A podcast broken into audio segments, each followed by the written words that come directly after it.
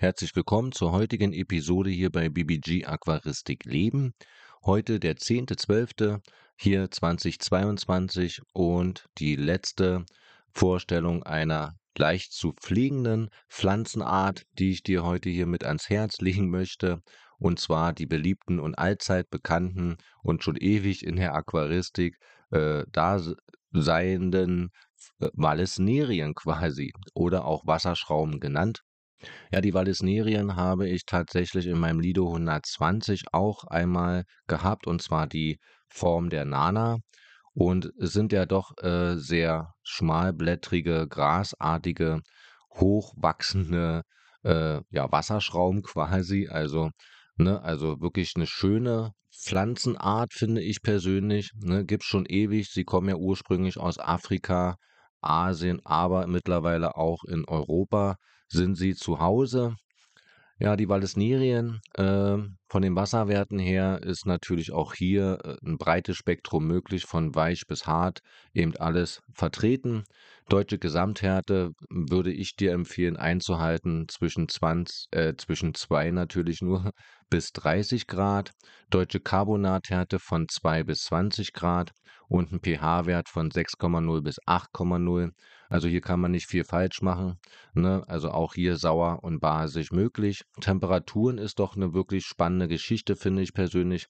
Ja, weil es Nierien kommen eigentlich überall klar. also bei 5 Grad, also auch gut im Teich zu halten.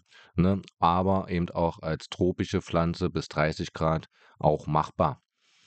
Ja, die Pflege von den Vallisnerien ist tatsächlich sehr einfach, ja.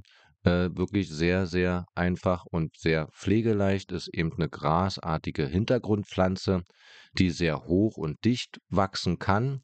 Und mit sehr hoch meine ich äh, tatsächlich bis über einen Meter.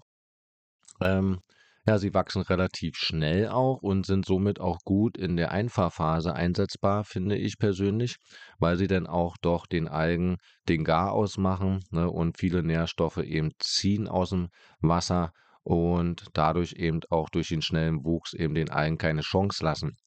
Die Vermehrung läuft über Ausläufer und die geht tatsächlich sehr, sehr schnell vonstatten. Also äh, leider sehr invasiv tatsächlich. Da muss man wirklich ein Auge drauf haben. Äh, also ein regelmäßiges Ausdüngen ist tatsächlich hier zu empfehlen, wenn man sie im Zaum halten möchte.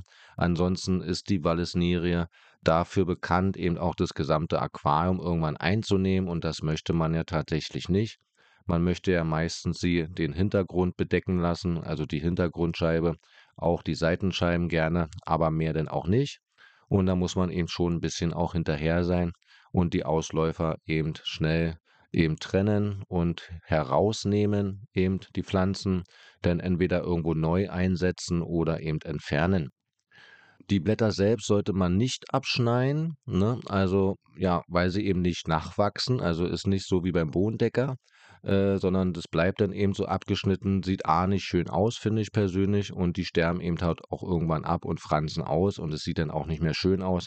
Also die Blätter eben nicht abschneiden, sondern lieber an den Ausläufern beschneiden und herausnehmen, wenn es denn zu viel wird. Und dann hat man das auch immer schön im Griff und sauber.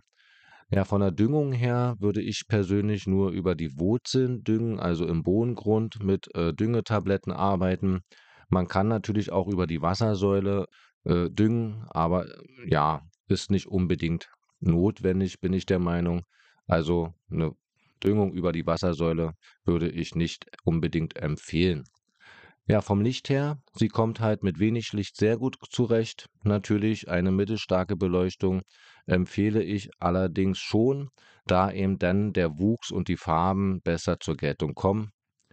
Ne? Aber auch bei wenig Licht, äh, ja, dauert es dann eben vielleicht ein paar Tage länger, aber und die Farben sind vielleicht auch nicht ganz so kräftig, sondern eher ein bisschen blasser, aber das muss eben auch jeder für sich entscheiden. Die CO2-Versorgung ist keine CO2-Versorgung notwendig tatsächlich bei dieser Pflanze. Sicherlich wird es auch einen Vorteil geben, wenn man die CO2 zuführt. Äh, klar, aber die wächst ja eh schon von Hause aus schnell genug.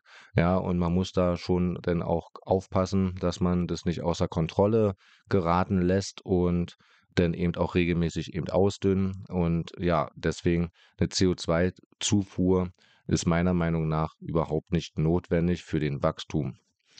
Ja, das soll es auch zu dieser letzten Pflanzenart, zu den Vallisnerien gewesen sein. Äh, ab morgen geht es dann weiter und zwar mit Pflanzen für mittlere Pflege oder eben Medium genannt in der Aquaristikbranche. Und ja, da freue ich mich. Dann werden wir ab morgen die nächsten zehn Pflanzen dann einmal näher betrachten, kurz, äh, wo denn doch eine mittlere Pflege, also eine ja, medium stärkere Pflege quasi notwendig ist. Freue ich mich auf dich und bedanke mich auch, dass du heute wieder eingeschaltet hast und dann hören wir uns morgen wieder. Ciao.